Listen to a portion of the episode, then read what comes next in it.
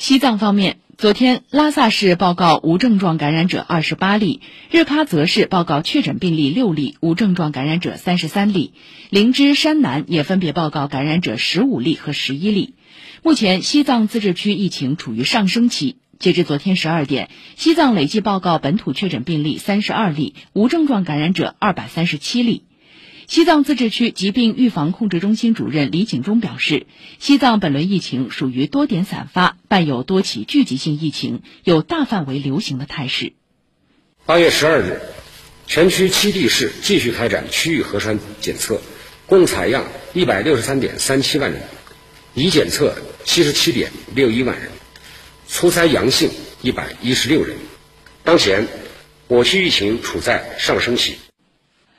此外，自治区疾控中心介绍，本次西藏疫情的毒株类型主要是新冠变异毒株奥密克戎 BA. 二点七六，无症状感染为主，症状相对轻微，占到病例九成左右，但是具有较强的传染性。